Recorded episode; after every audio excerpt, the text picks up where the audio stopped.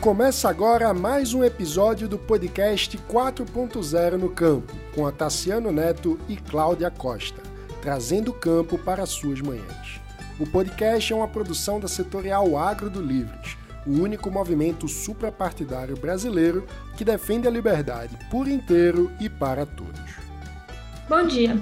Hoje a gente tem a presença de Mariana Mesiano. Mariana, que é engenheiro civil, tem pós-graduação em consultoria empresarial e MBA pela Ohio University, além de ter uma vasta experiência trabalhando em grandes empresas dentro do agronegócio. Foi CEO da Novo Mundo S.A., empresa do grupo Pagafisa, e trabalhou na Nestlé, onde coordenou um projeto sobre cultivo de cacau. Atualmente, Mariano trabalha em sua empresa de consultoria. Como a gente já disse que ele trabalhou em várias empresas, ele tem também uma grande experiência no Brasil e fora com a cultura do cacau. Mariana, eu queria primeiro agradecer muito a sua presença aqui hoje para falar sobre esse cultivo, o cultivo do cacau, que já sofreu muito no nosso país, mas que ainda tem, acho que, um grande potencial de crescimento aqui, né? E, para começar, ele já teve uma presença muito forte, tanto que o Brasil já foi o maior produtor mundial de cacau. E o estado da Bahia foi o principal produtor brasileiro.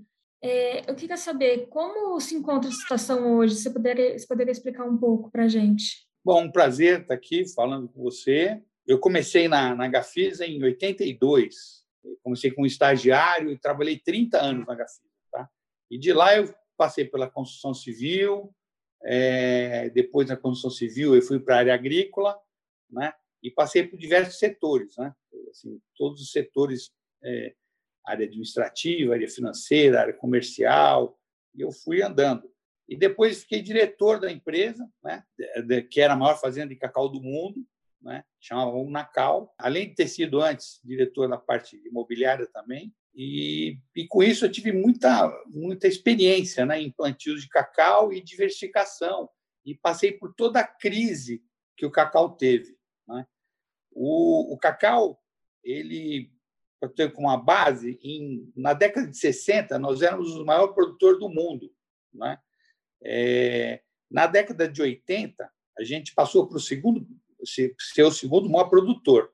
A Costa do Marfim assumiu a liderança e, com o tempo, foi caindo a produção. Né? Na década de 90, a gente produzia 256 mil toneladas, até hoje, a gente produz 259 mil toneladas em 2020. Né? Então, e hoje caímos da, da segunda, quer dizer, de 80, nós estávamos na segunda posição, nós viemos caindo e estamos hoje na sétima posição. Né? E o, hoje a gente representa 5% da produção mundial e nós representávamos, na década de 80, 20% da produção mundial. Né? É, Costa do Marfim e Gana é, representam 70% da produção mundial. Quer dizer, o cacau ele está numa área muito pobre, né? E sob condições bem complicadas, sociais, uhum. né? Ambientais também lá na África, né? E, e a gente tem que competir com eles, né? Porque o custo deles é muito baixo, né? E nesse período, esses anos todos, é, teve, eles tiveram uma superprodução, eles produziram muito, elevaram muito a produção. O mundo passou de 1,7 milhões de toneladas para 5,6 milhões de toneladas. Então, a, a, produção cresceu muito, houve uma super oferta no período, né? e os preços caíram muito. Os preços é da década de 60, atualizando, eu fiz um, uma conta levando a inflação norte-americana, ele, na década de 60 eles eram 5 mil dólares por tonelada. Isso inflacionado né? que na época era 568 dólares por tonelada, na década de 60. Na década de 70, passou para 9.600 dólares, é, é, custo atualiz, é, preço atualizado. Em 1978, que foi o pico, seria 17 mil dólares por tonelada. Depois, na década de 80, a média foi 5 mil dólares por tonelada, caiu de 17 uhum. para 5. Depois, na década de 90, caiu de 5 para 2,5, a metade. Depois, na década de, de 2000 é, a 2010, a média foi de 2,869 e hoje está 3,100.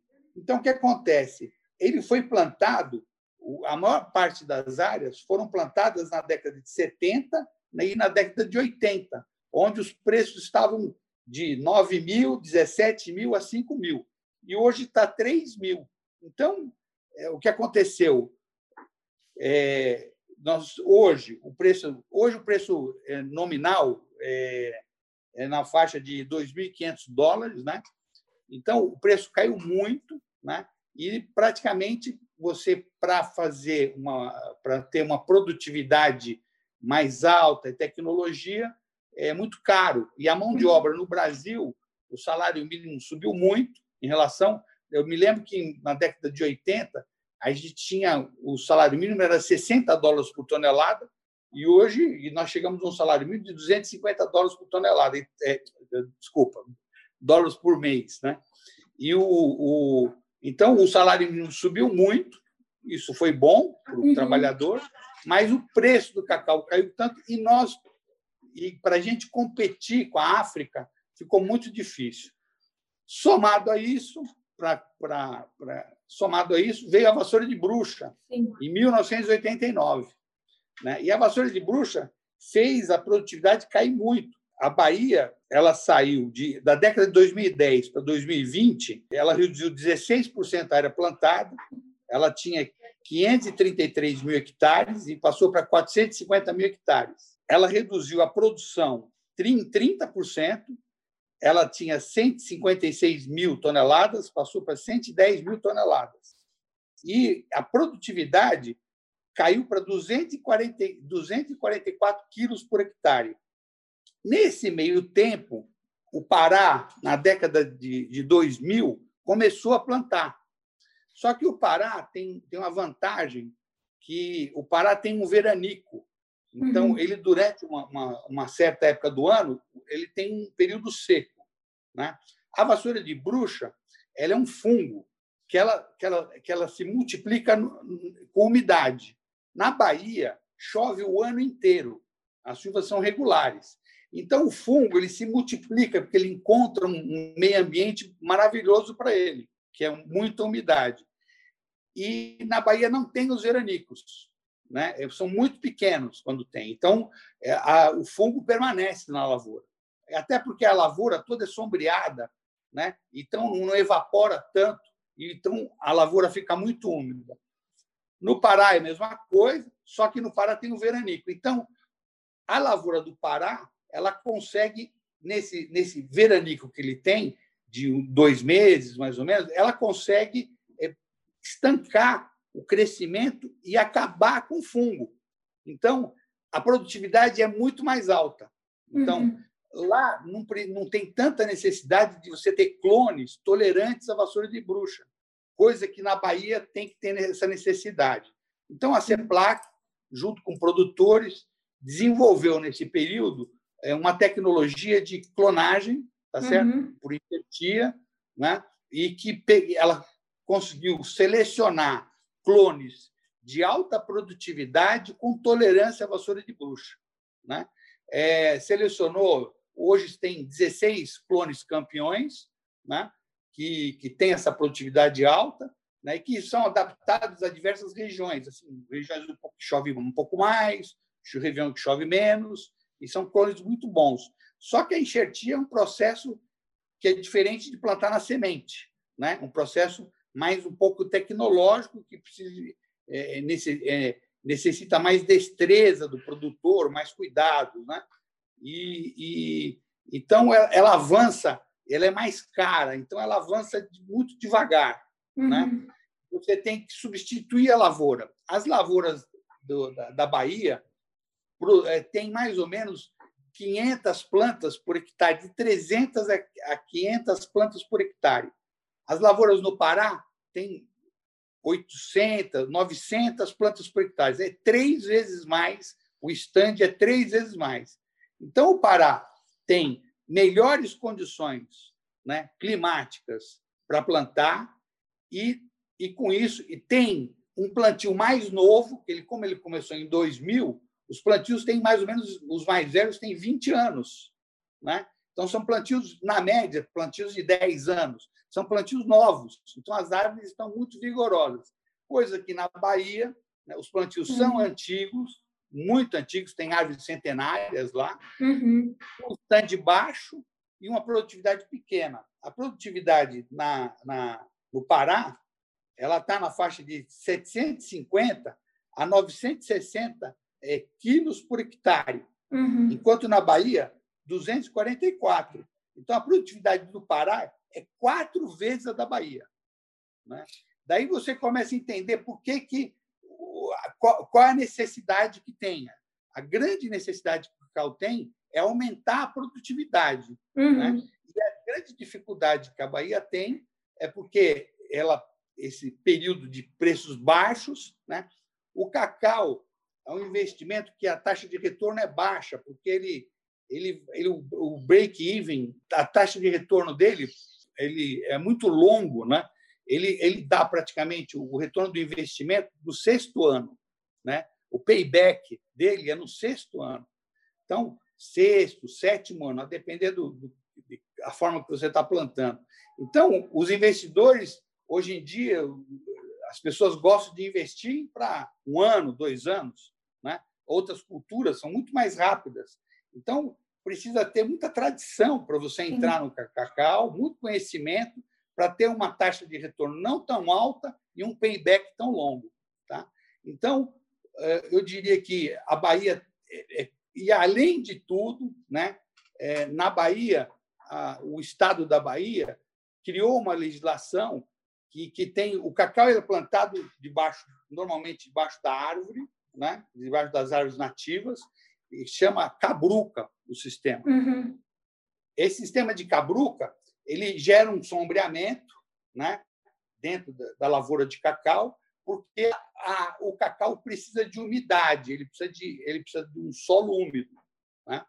Então, foi essa tecnologia que se utilizaram na época. Né? E, mas só que com o tempo se descobriu que o cacau gosta de sol. Na realidade, o cacau ele gosta de sol, muito sol e água no pé, né? Então, o, melhor sistema que tem para o cacau é que se deixasse ele a pleno sol irrigado. Foi essa coisa que eu essa tecnologia eu busquei aí, eu viajei bastante pelo mundo, busquei essa tecnologia e implantei no semiárido. Ela dá uma produtividade muito alta, dá acima de, de, de 3, mil, 3 mil quilos por hectare. Você vê que a produtividade é. na, na, no Pará é 900 quilos por hectare. Sim. Tá? Três vezes mais que no Pará. Então, é, só que para você ter irrigação, para ter uma produtividade muito alta, para você ter irrigação, você precisa ter rios, precisa ter fonte de água. Né? Então, isso, isso na região cacaueira, por exemplo, tem poucos rios os rios não são perenes, né? Porque quando uhum. dá um pouquinho de seca, ele diminui o volume e não tem água para coisa. No, já no Pará, o Pará é, é, ele tem, como tem esse veranico, ele consegue ter essa produtividade alta, né? E, e, e então ele, ele, ele, é mais viável, eu diria, aqui no Pará do que na Bahia. Na Bahia. Então, a Bahia encontra uma dificuldade muito alta. Como eu estava falando também, o governo da Bahia ele, ele com essa parte ambiental, ele, ele, ele fez uma lei impondo uma, uma, um sombreamento. Né? E esse sombreamento que ele impôs, o número de árvores por hectare, um grau de sombreamento que ele impôs, é, dá uma produtividade baixa, porque quanto menos sol, você tem menos produção, menos uhum. fotossíntese. Então, ele dá uma produtividade baixa. Então, hoje, na Bahia, tem um problema do governo da Bahia que impôs uma lei, tá certo? Que, que você não pode fazer um ralhamento na da sua área. Como ficaram muitos anos com essa crise e o produtor não tinha dinheiro e não cuidou da lavoura e não ralhou, tirou algumas árvores, desbastou algumas árvores para entrar mais sol, a plantação na Bahia está muito sombreada. Então, isso vai, vai, vai contra a produtividade. Então, são diversas dificuldades que tem tá certo? para você retomar a lavoura na Bahia. Tá? E por isso que a, a lavoura também, com, com, essas vantagens que o Pará tem de, de, de ter é, mais, mais vantagens. Não, achei bem, muito interessante essa muito interessante essa comparação entre o estado da Bahia e o estado do Pará, e você ter falado um pouco também da, da questão da vassoura de bruxa, né, que é, igual você falou, é uma doença que atinge o nosso país, a nossa produção, e, e, que realmente teve uma quebra muito grande, como você falou também no começo, que a gente era um dos maiores produtores de, de cacau e hoje a nossa produção, é, a nossa representatividade mundial diminuiu muito. É, bom, e como você falou também, é, uma forma que, que os produtores têm feito para combater a vassoura de bruxa é o uso de cone, mas você comentou que tem um custo muito alto. Tem alguma outra coisa que os produtores têm feito para combater essa doença? E, e aí eu já vou emendar em uma outra pergunta, que é 90% dos produtores de cacau são pequenos proprietários. Como que você insere esses pequenos proprietários nesse no acesso de tecnologia, no uso, de, por exemplo, do uso de clones, que você falou que tem um valor alto, e inovações? É, quais as peculiaridades desses produtores no setor? Tá. Olha, no Brasil tem 93 mil produtores. Uhum. Né? A Bahia tem 69 mil produtores, é, 74% da área, e o Pará tem 18 mil produtores, né? 19% da área. E os dois produzem mais ou menos igual. Né? Você vê que a produtividade da Bahia é baixa. Né? O, os outros estados, Rondônia, é, e outros, alguns estados que produzem 7% da área só. Né? É, então, basicamente, e, e a, essa produção ela está numa faixa de, de 5, cada produtor tem uma faixa de 5 a 7 hectares em média. Então, são áreas pequenas. Né? É, a, tem gera 269 mil empregos diretos, né? É, uhum. gera um valor bruto de 3,8 bilhões de reais em vendas de cacau. Né? No Pará, é, eu estou explicando um pouco isso para ter noção Sim. um pouquinho da economia, para a gente é entrar nessa parte das é. soluções. Né? No Pará, é a terceira maior atividade agro no Pará. Né? Uhum. A primeira lá é a, a pecuária, que, que, tem um valor bruto de, de, de vendas de 9,5 bilhões, a soja, 3,7 bilhões, e o cacau, 1,9 bilhões. Já no, na Bahia, o cacau não é tão importante, porque o oeste baiano é, é, tem muita soja, muito algodão, né? aquela zona de barreiras, então está crescendo uhum. muito aquela parte. Como que ficaria, por exemplo, você, você tem, um, tem um instituto, tem, tem um, um, uma, uma empresa, vamos dizer assim, uma, é, o, é a CEPLAC, a Comissão Executiva do Plano da Lavoura Cacaueira. Essa CEPLAC foi criada, acho que na década de 60, muitos, muitas, muitas décadas já, e ela desenvolvia tecnologia. Durante quando o período de preços estava muito bom, ela tinha uma receita boa do governo e, e realmente implantou. Foi ela que fez crescer o cacau no Brasil. Né? E Mas, com o tempo, há 30 anos atrás, pararam de contratar pessoas e ela foi ficando sem dinheiro sem pessoas novas, sem e, e sem e foi ficando velha ao tempo. Hoje, praticamente todos os, os, os, pesquisadores de lá, que fica mais, mais na Bahia e no Pará, estão é, época de aposentadoria já. Né? Então, não teve incentivo, tanto incentivo para a tecnologia. E a parte, que era a parte de extensão rural, foi cortada pelo governo. O governo cortou essa parte de extensão rural é, para incentivar que, que, os, os, o, que a própria, como, como nos outros, nas outras culturas, que, a, que o próprio é, sistema, o próprio segmento se resolvesse, necessitando de maior envolvimento, por exemplo, da, da, na Bahia, da FAEB, junto com os sindicatos né, rurais, junto uhum. com os sindicatos de empregados, junto com, com as indústrias, né? Junto com são três indústrias que comandam praticamente 95% da, da, da, de toda a compra de cacau, né? o envolvimento maior dessas indústrias. Então, os stakeholders todos têm que ter um envolvimento maior para poder ajudar esse criando cooperativas, associações, precisa ter um envolvimento maior nisso, tá? Está começando a ter, mas eu acho que ainda é muito pequeno. Eu acho que os stakeholders têm que se reunir mais, tá? Para auxiliar isso, porque o potencial de crescimento já com que a área plantada é muito alto, dado uhum. que a Bahia tem uma produtividade baixa e o próprio Pará tem um potencial de, de crescimento muito alto. Se você pegar uma lavoura de, de pleno sol irrigada com, com 3 mil toneladas, 3 eh, mil quilos por hectare, e, e no Pará só produz 900, você vê que ele tem, ele tem muita, muita eh, coisa ainda para crescer se aplicar uma tecnologia boa. Essa tecnologia ela existe, já está desenvolvida. Né? Precisa é extensão rural para fazer a aplicação dessa tecnologia. Não, super obrigada. É, foi bem interessante e, igual você falou, né, aplicação de tecnologia, que com tecnologia a gente consegue aumentar a nossa produtividade até de forma bem sustentável. Mariana, eu queria agradecer sua presença aqui hoje por compartilhar um pouco desse vasto conhecimento de cacau que a gente conseguiu ver que você tem e para falar, né, também de uma cultura que tem um subproduto tão maravilhoso que é o chocolate, que acho que é difícil achar alguém que não, que não gosta. Mariana, muito obrigada e espero e espero que você possa vir uma próxima, até para falar de uma outra cultura que eu sei que você também é um expert, que é o palmito. E fica então já o convite. Muito obrigada, Mariana. Tá bom, de nada. Bom, tinha mais coisas para que eu eh, podia falar. A, a, cultura do cacau ele é muito grande, ela é muito é, tem muito assunto. É, ela é uma hum. cultura de, é, de centenária, né?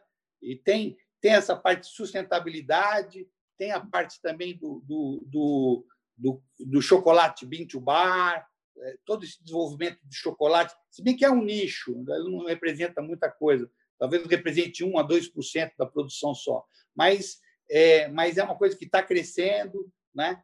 E, e, quanto à sustentabilidade, só que eu toquei aqui rapidamente, claro. ele, ele é naturalmente sustentável, né?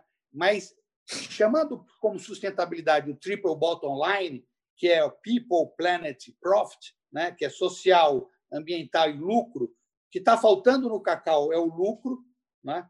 O ambiental uhum. ele está bom, né?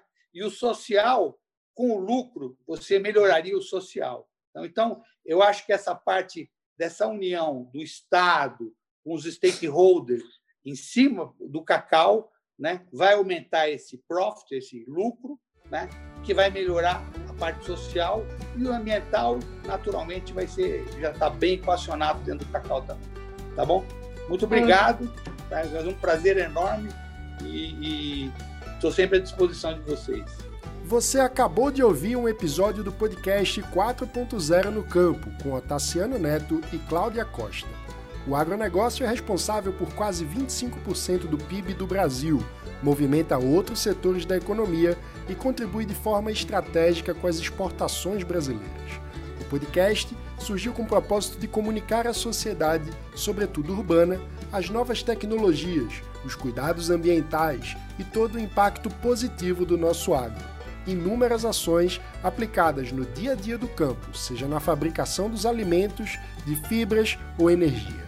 Semanalmente, abordamos uma agenda diversificada e com muitos convidados especiais, empresários do agro, pesquisadores, gestores públicos, líderes de diferentes setores e culturas, trazendo o campo para mais perto das cidades. O podcast é produzido pela Setorial Agro do Livres, movimento suprapartidário em defesa do liberalismo. Se você também defende a liberdade, pode se tornar um associado através do site eusolivres.org. Até a próxima!